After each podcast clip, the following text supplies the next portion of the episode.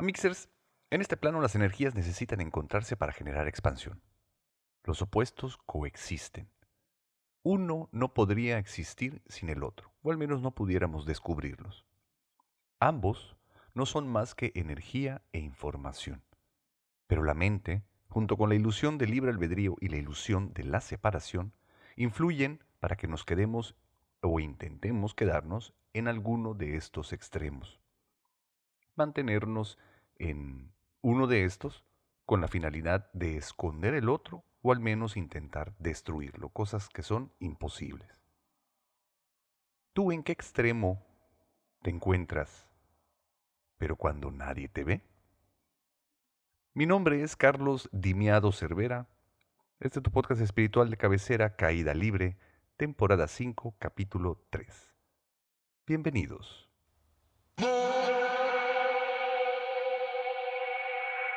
Bienvenidos todos a su podcast espiritual de cabecera, donde en medida de lo posible compartimos las enseñanzas, las experiencias y el acompañamiento de manera espontánea en Caída Libre.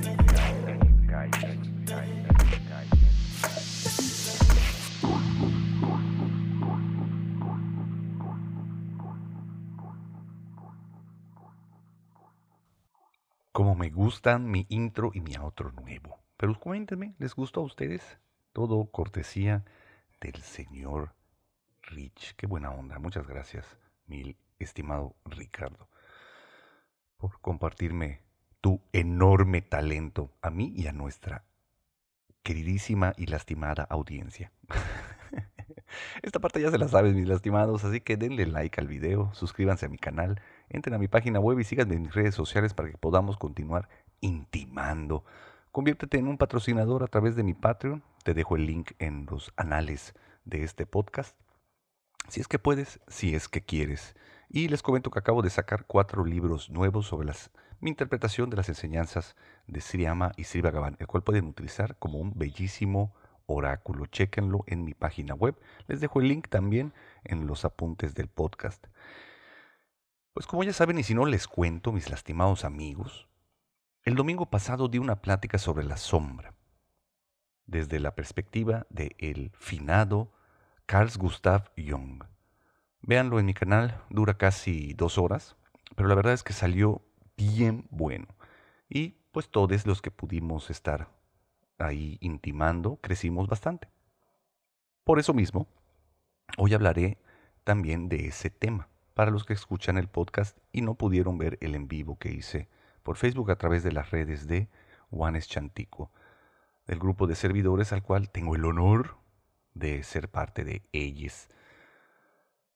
El domingo lo primero que noté es que no entendemos qué es luz y qué es sombra. Todos, eh, por los condicionamientos y creencias que nos influyen en mantenernos en alguno de estos extremos, es que nos dan la misma perspectiva entre luz y sombra. Básicamente, lo que hemos estado haciendo es que desde una posición moral hemos continuado este perpetuo separar las cosas entre buenas, malas, cómodas, incómodas, correctas o incorrectas. Entonces, para empezar me gustaría darles cuál es la definición que poseo sobre luz y sombra, la cual eh, aprendí o terminé de entender por supuesto, gracias a la sabiduría enorme del señor Carl Gustav Jung. ¿Y qué es lo que propone el señor Carl Gustav Jung acerca de la luz y la sombra? Bueno, para el señor Carl Gustav Jung es muy simple. Luz es todo aquello a lo que le da la luz, es decir, lo que sale hacia el exterior. Eso es lo que llama el señor Carl Gustav Jung la luz, lo que queremos mostrarle a los demás, lo que permitimos mostrarle a los demás y por lo general eh, es consciente nuestro, o sea, está sabido por nosotros, pues. La sombra es todo aquello que va en contra, todo lo que ocultamos de manera subconsciente a los demás. Básicamente son los extremos de mis personalidades y mis creencias. La luz, entonces, tiene que ver más con la parte del ego que muestro a los demás, que siguen siendo personalidades, creencias y condicionamientos, Y la sombra es toda la parte de el ego, formado por creencias, personalidades y eh, programaciones o eh, condicionamientos, pero que están en mi subconsciente, los cuales no quiero mostrar. Ahora, ¿qué son las personalidades y las creencias? El yo, que es el ego, yo significa, digo, ego significa yo, está formado por personalidades. Personalidades quiere eh, decir específicamente máscara. Eso es el significado de personalidad. Máscaras. Entonces, nuestras personalidades son todas estas máscaras que hemos construido a lo largo de nuestra experiencia de vida para poder de alguna manera encajar con otras máscaras que son básicamente el resto de mis relaciones que forman a final de cuentas el resto de la sociedad. Entonces, ¿por qué tenemos estas personalidades? Tiene que ver mucho con la supervivencia. Cuando estás niña, pues dependes completamente de otros adultos que puedan garantizar tu supervivencia. Tienen que darte de comer, tienen que bañarte, tienen que limpiarte el culo, tienen que hacer absolutamente todo, ¿no? Incluso ver que no broncoaspires mientras estás durmiendo, porque si, porque si no amarraron bien el taquito y te hiciste boca arriba y vomitas y te tragas el vómito y aunque parezca broma, sucede un montón y es muy peligroso, pero así de vulnerables somos nosotros a esa edad. A lo que voy es que en busca de poder mantener la supervivencia, nos acostumbramos a esta dependencia de otras personas y lo que más queremos hacer es sobrevivir, por lo tanto, nos empezamos a desarrollar estas estrategias de agrado, de que podamos ser amados y aceptados por los demás. ¿De dónde? Precisamente de la educación, o mejor dicho, del condicionamiento, porque no me atrevo a llamarlo educación, que recibimos de estos adultos, principalmente de mamá y de papá, o de los abuelos, o de los tíos, o del adulto en turno. Luego nos heredan a la escuela, luego a la religión, y barabín barabán, diciéndonos todes cómo comportarnos con base a premio y castigo, por eso existen el pecado o básicamente también el castigo, para reafirmar esas eh, creencias y estas personalidades y estos condicionamientos de manera positiva o negativa para que los que están reafirmados de manera positiva los vayamos repitiendo a lo largo y ancho de nuestra vida y tratemos de no hacer todas las contrarias, todos los que pues fue juzgado o condicionado por otros adultos como algo malo, como algo negativo.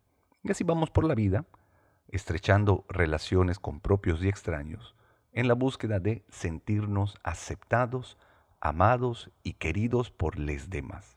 Entonces, básicamente, mostramos a la luz todo lo que nosotros consideramos que nos va a dar, nos va a dejar en favor de los demás, y tratamos de esconder todo lo que pudiera poner en peligro esa opinión que tienen de nosotros. Básicamente, lo que vamos haciendo es generar personalidades que mostramos hacia afuera, pero lo que no sabemos es que como los polos tienen que existir y además coexisten, el hecho de que tratemos de negarlos o esconderlos no van a hacer que no existan, simplemente estos van creciendo dentro de nuestro subconsciente. Entonces, mientras más nos vamos a uno de los extremos de los polos, más vamos a estar creciendo el otro lado. Lo que quiero decir básicamente es, si de repente como sociedad nosotros queremos ser buenas personas, mostrarnos como los buenitos, los que están siempre al servicio de los demás y con el jijiji, jajaja y la carita bonita y eh, poniendo la otra mejilla siempre y eh, haciendo todo lo que, queremos, lo que creemos que nos va a dar el favor de la gente, en nuestro subconsciente va a estar reprimiéndose toda la parte que quiere decir la verdad. ¿Y a qué me refiero con esto? Todos hemos estado en la situación en la que tenemos que sonreír cuando no queremos hacerlo. Todos hemos estado en la situación en la que, en la que tenemos que escuchar o fingir que escuchamos cuando no queremos escuchar. Y así todo el tiempo entre estos extremos haciendo algo que no queremos hacer. Eso es reprimir la verdad. Y esa verdad se va escondiendo en tu subconsciente, aunque esa verdad sea totalmente neutra, sin importar qué, nosotros mismos las vamos juzgando como malas y las tratamos de esconder. Y por eso las que juzgamos como buenas las mostramos a los demás. Pero ¿qué, es, ¿qué son el bien y el mal? El bien y el mal son juicios de la mente que vamos haciendo momento a momento, los cuales ni siquiera son estáticos y tampoco son iguales para todas las sociedades. Lo que es bueno y malo de este lado del charco no es necesariamente bueno y malo desde la perspectiva de los de Medio Oriente o de Asia. Van cambiando las escalas de valores y a eso voy tiene que ver más con una percepción moral que con cualquier otra cosa. Pues sabemos que si todo es energía y todo es información, básicamente todo es neutro y puede ser capitalizable o utilizado para el crecimiento. Pero desde los condicionamientos y la moral, sobre todo con la búsqueda de sentirnos amados y aceptados, tratamos de irnos solo al extremo que creemos que nos va a dar el favor de las demás personas, como ya les dije. ¿Quiénes han estado perpetuando esto del bien y el mal? Pues las religiones distintas, todas las religiones, con base a que han estado eh, condicionándonos con premio y castigo. ¿Cómo se llama el castigo en las religiones? Pues básicamente se les dice pecado. Entonces, cuidado con el pecado, no cometas pecado, y si cometes pecado, vas a tener que confesarlo o zarcir la afrenta contra Dios. ¿Qué es un pecado, amigos? Es precisamente eso. Todas las faltas cometidas ante las leyes divinas. Pero, mixers, si lo que buscamos en el camino espiritual es estrechar la relación y la distancia que existe entre la divinidad y nosotros, el separarnos a través del pecado, creyendo que Dios es tan grande y tan pelaná, que está pendiente de nosotros con una enorme lista, juzgándonos como si fuera Santa Claus, preparando una gran bolsa de carbón para el final de nuestras vidas, yo creo que sería básicamente limitar la concepción que tenemos sobre la divinidad, porque en el camino espiritual lo decimos todo el tiempo.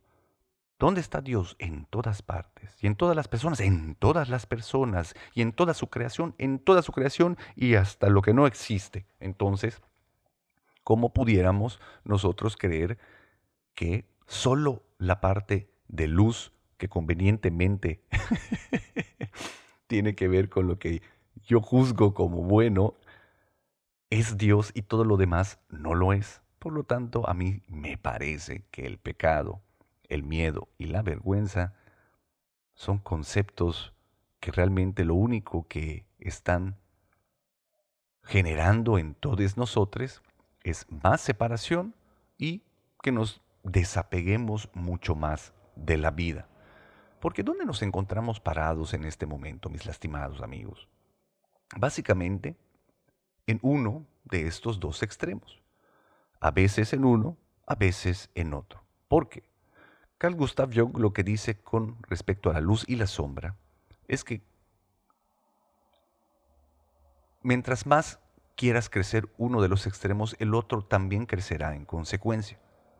El hecho de que estás reprimiéndolo es como una olla de presión.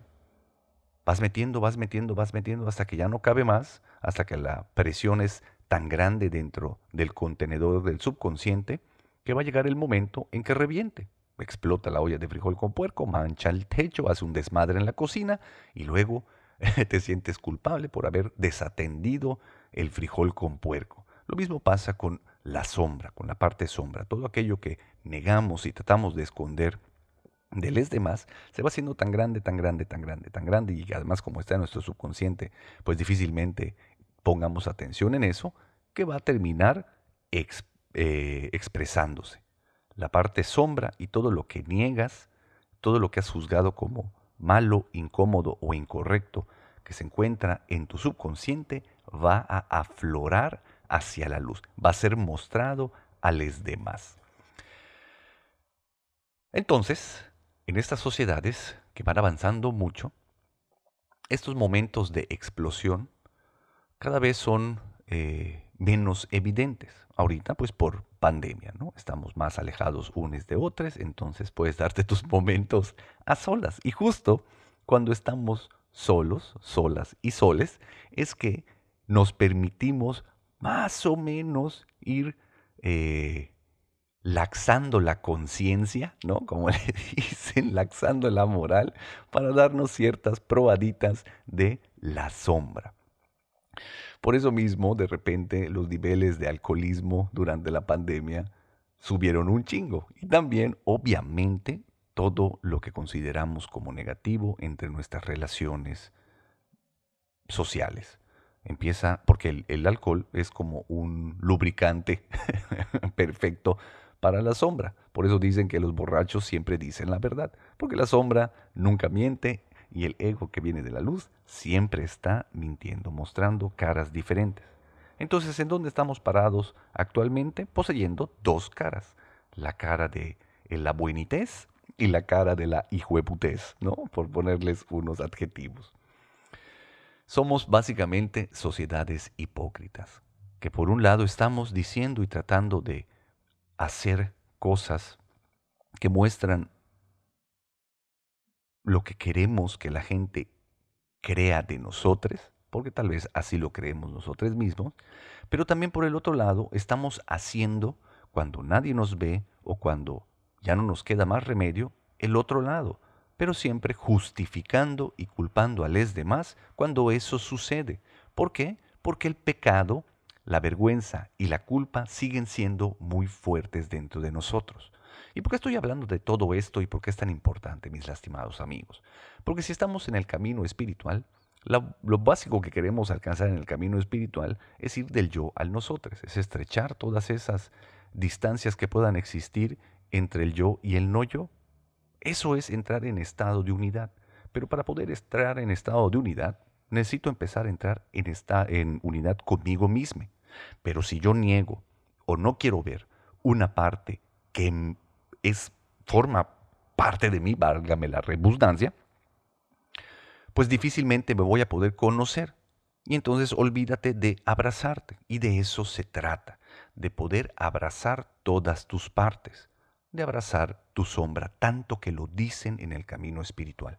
Y lo que me he topado, lo que he escuchado, y yo también lo hice en, en un principio, era que creía que abrazar mi sombra era sufrir sufrir y sentir mucha vergüenza por todo lo que había enterrado dentro de mí, por todo lo que había escondido dentro de mí, obviamente justificándolo o culpando a otras personas por el contenido de mi interior negativo o al que yo veía como negativo, porque recordemos, todo es neutro. Y así puedes pasarte años o incluso vidas tratando de iluminarte, visualizando cuando en realidad no te das cuenta de que lo único que hemos estado haciendo, muy inconscientemente, es tratar de cambiar o de ignorar el contenido de nuestro interior. Ya no quiero que esté ahí, quiero que salga, pero sin que tenga que ser a través de mí. Quiero a través de mí. Quiero que desaparezca simplemente. Creemos que el experimentar es cambiar y no es así. Todo lo que se experimenta se convierte en dicha. Es correcto, pero no por eso vamos a estar con la atención en nuestro interior esperando a que se convierta en dicha ya. Ya nos brincamos 78 pueblos antes de poder descubrir qué es lo que hay ahí. Tenemos que empezar a ver qué es lo que hay. Entonces por eso somos tan hipócritas. Le mostramos al mundo nuestra enorme luz. y cuando nadie nos ve, vamos sacando la otra. Y también mucho de lo que hacemos es criticar a los demás. El chismecito, ¿no? Porque básicamente el chisme lo que es es tratar de separarnos aún más. Como yo puedo reconocer en los demás algo, inmediatamente, de manera inconsciente, lo que estoy haciendo es tratar de separarme de eso o negarlo en mí. Oye, ¿ya viste que fulanita es tal cosa y ha hecho tal cosa y esto otro? Qué horror, ¿verdad? Con ese qué horror, ¿verdad? Lo que estoy tratando de darle a entender a mi interlocutor es que yo no lo hago y que no lo haría y que además estaría re mal. Pero seamos honestos, muchachos. Las estadísticas lo comprueban. También a veces somos sombra. A veces hacemos cosas que hemos catalogado nosotros como malas, incómodas y negativas. ¿Y cuál es el problema? Para mí, ninguno. El problema es tratar de negarlo. El problema es quedarte solo en una, en uno de los extremos de los polos de estas eh, diferentes dicotomías. Ese es el problema. ¿Por qué? Porque nos estamos perdiendo del otro lado del cuerpo divino de Dios. Oye, chino, entonces me estás diciendo que yo sea malo.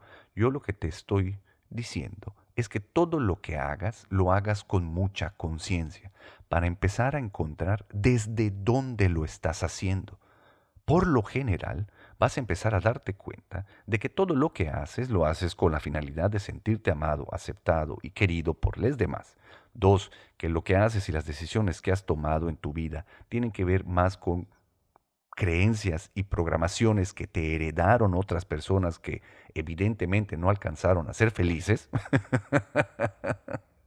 y tres, que los juicios morales, la culpa y el pecado no existen.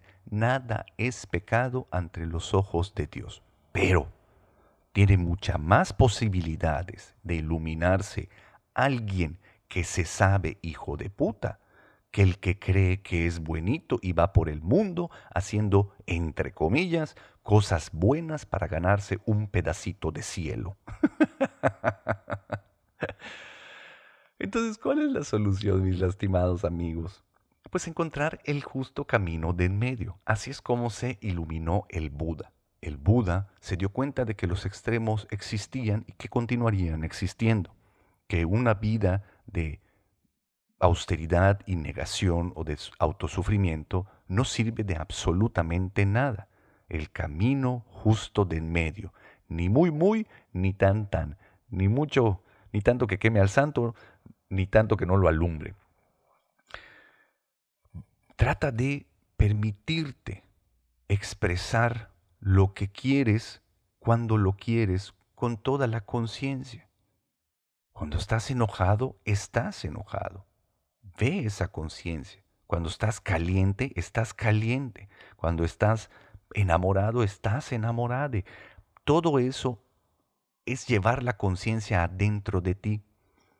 Cada vez que tengas la oportunidad de desencajarte, cuando la vida llegue por los estímulos externos y experiencias que te sacan de tu zona zen, lleva la atención a ti deja de culpar a los demás, deja de intentar cambiarles y observa qué parte dentro de ti, que seguramente es tu sombra, te está pidiendo atención. Quiere que la veas, quiere que lleves la conciencia a esa parte desconocida hasta ese momento para ti. Lo que puede suceder es que entonces empiece a ver un autoconocimiento y desde ahí la oportunidad de poder abrazar esa parte de ti que ni siquiera conocías antes. Donny Epstein tiene la triada del cambio. Es descubrimiento, transformación y despertar. Nosotros queremos que cada cosa que comenzamos más o menos a sospechar, porque ni siquiera la llegamos a descubrir, dejen de estar dentro de nosotros por vergüenza o por miedo. Y entonces Muchos que tienen mucha capacidad para conectarse con la energía superior brincan directamente a la energía superior. Pero si no hay una transformación, que es el segundo paso, vamos a estar perpetuando esa misma acción una y otra vez. Vamos a estar perpetuamente yéndonos a los extremos de los opuestos, del más buenite al más hijuepute, una y otra vez. Cada cierto tiempo va a estar reventando esa olla de frijol con puerco y vamos a estar embarrando a propios y extraños. Si nosotros empezamos a permitirnos descubrir cuando nos demputamos, cuando algo nos encabrona, cuando algo nos llega esa enorme energía pidiendo atención y simplemente la observamos más allá de los juicios, como lo que es, como cosas neutras, voy a empezar a descubrir toda esa parte que niego de mí y le voy a empezar a encontrar hasta el riquito a ese descubrimiento. Tal vez empieces a ser un poquito más flexible, que tu vida pida, pierda esa rigidez que hemos heredado de las generaciones que nos anteceden. Darnos cuenta de que la vida puede ser mucho más grande, mucho más flexible y entonces comenzamos a bailar entre ambas energías, entre ambos extremos, con más libertad. Eso es comenzar a fluir. ¿Y qué es lo que va a pasar cuando comencemos a fluir? Que los extremos se van a ir estrechando. Ya no vamos a tener que irnos a convertirnos en los más buenos para luego reventar como los más hijos de puta. Simplemente vamos a estar en esta danza de energías en un timing perfecto con respecto a la vida que va llegando hacia nosotros, que lo único que está pidiendo es que generemos expansión a través del encuentro de estas dos energías. Entonces, deja de, bueno, primero cambia lo que crees que es luz y que es sombra. No tiene que ver con lo moral. La luz no es lo bueno y la sombra no es lo malo. Es lo que tú has juzgado como bueno y como malo, pero con el tiempo también irá cambiando. Dos, el juzgarlo y dividirlo no sirve de nada más que para buscar esa ilusión de seguridad y control que no existen en este plano y lo único que ocasionan es que te mantengas en tu zona de confort. Y mantenerte en la zona de confort es muerte todo lo que se estanca se pudre y rápidamente va a tener que ser reciclado. Tres, observa tu sombra a partir de los estímulos externos, a partir de tus propios deseos. Date cuenta y cuestiónate. ¿Por qué estoy juzgando esto como bueno o como malo? ¿Por qué me incomoda? ¿Por qué lo veo como algo negativo? Checa de dónde viene esa historia, de qué condicionamiento. Vas a escuchar a mamita, vas a escuchar la voz de papito, vas a escuchar la voz de la maeta, vas a escuchar la voz del padrecito o la madrecita. Trata de escuchar la voz de tu divinidad y te vas a dar cuenta de que nunca te está juzgando, que simplemente lo que quiere es que crezcas en conciencia. Y si decides darte la licencia de meterle tantito a eso que consideras como negativo, pues métele, date como magnate, pero hazlo ya sin miedo y sin culpa. De todas maneras, lo haces cuando nadie te ve, y si no, sé que te mueres de ganas. Pero deja de juzgar, de criticar y de tratar de cambiar a la gente que no es como tú, o a la gente que vive con mayor libertad. Porque a final de cuentas yo no le veo nada de malo o negativo aunque independientemente que hueva ver las cosas entre buenas, malas, cómodas y cómodas, correctas o incorrectas, pero sí más en favor de la expansión a la gente que tiene más libertades en su vida. Deseo que tú tengas cada vez más libertad en tu experiencia de vida. Así que date chancecito de ir bailando entre ambos extremos.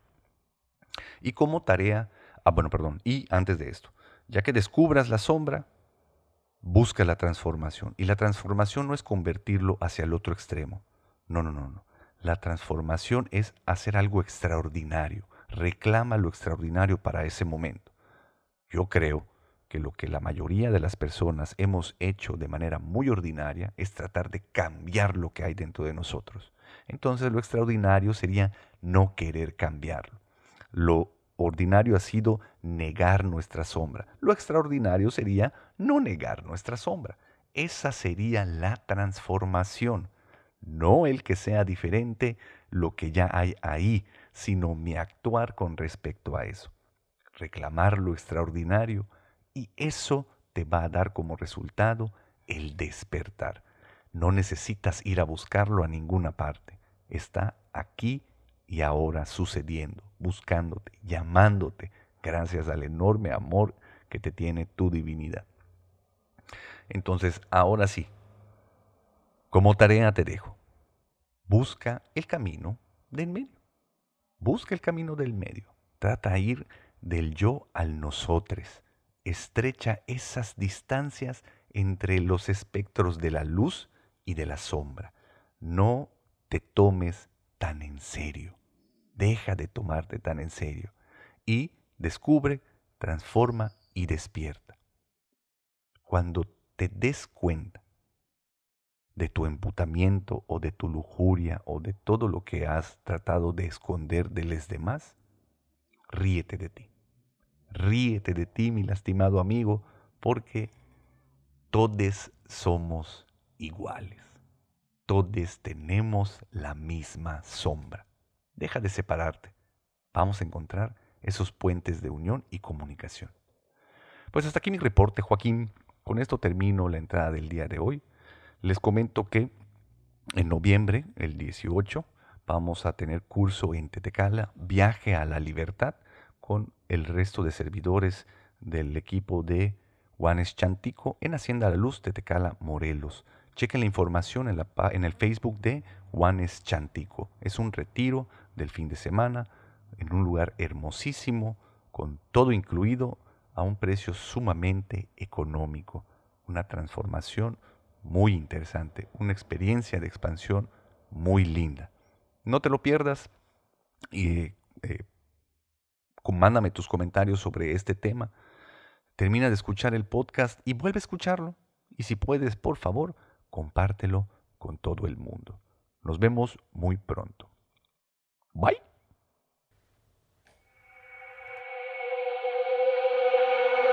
Este podcast fue patrocinado por un chingo de gente chingona. Los amo profundamente y bendigo enormemente su existencia. Muchas gracias por todo. Este podcast ya se acabó.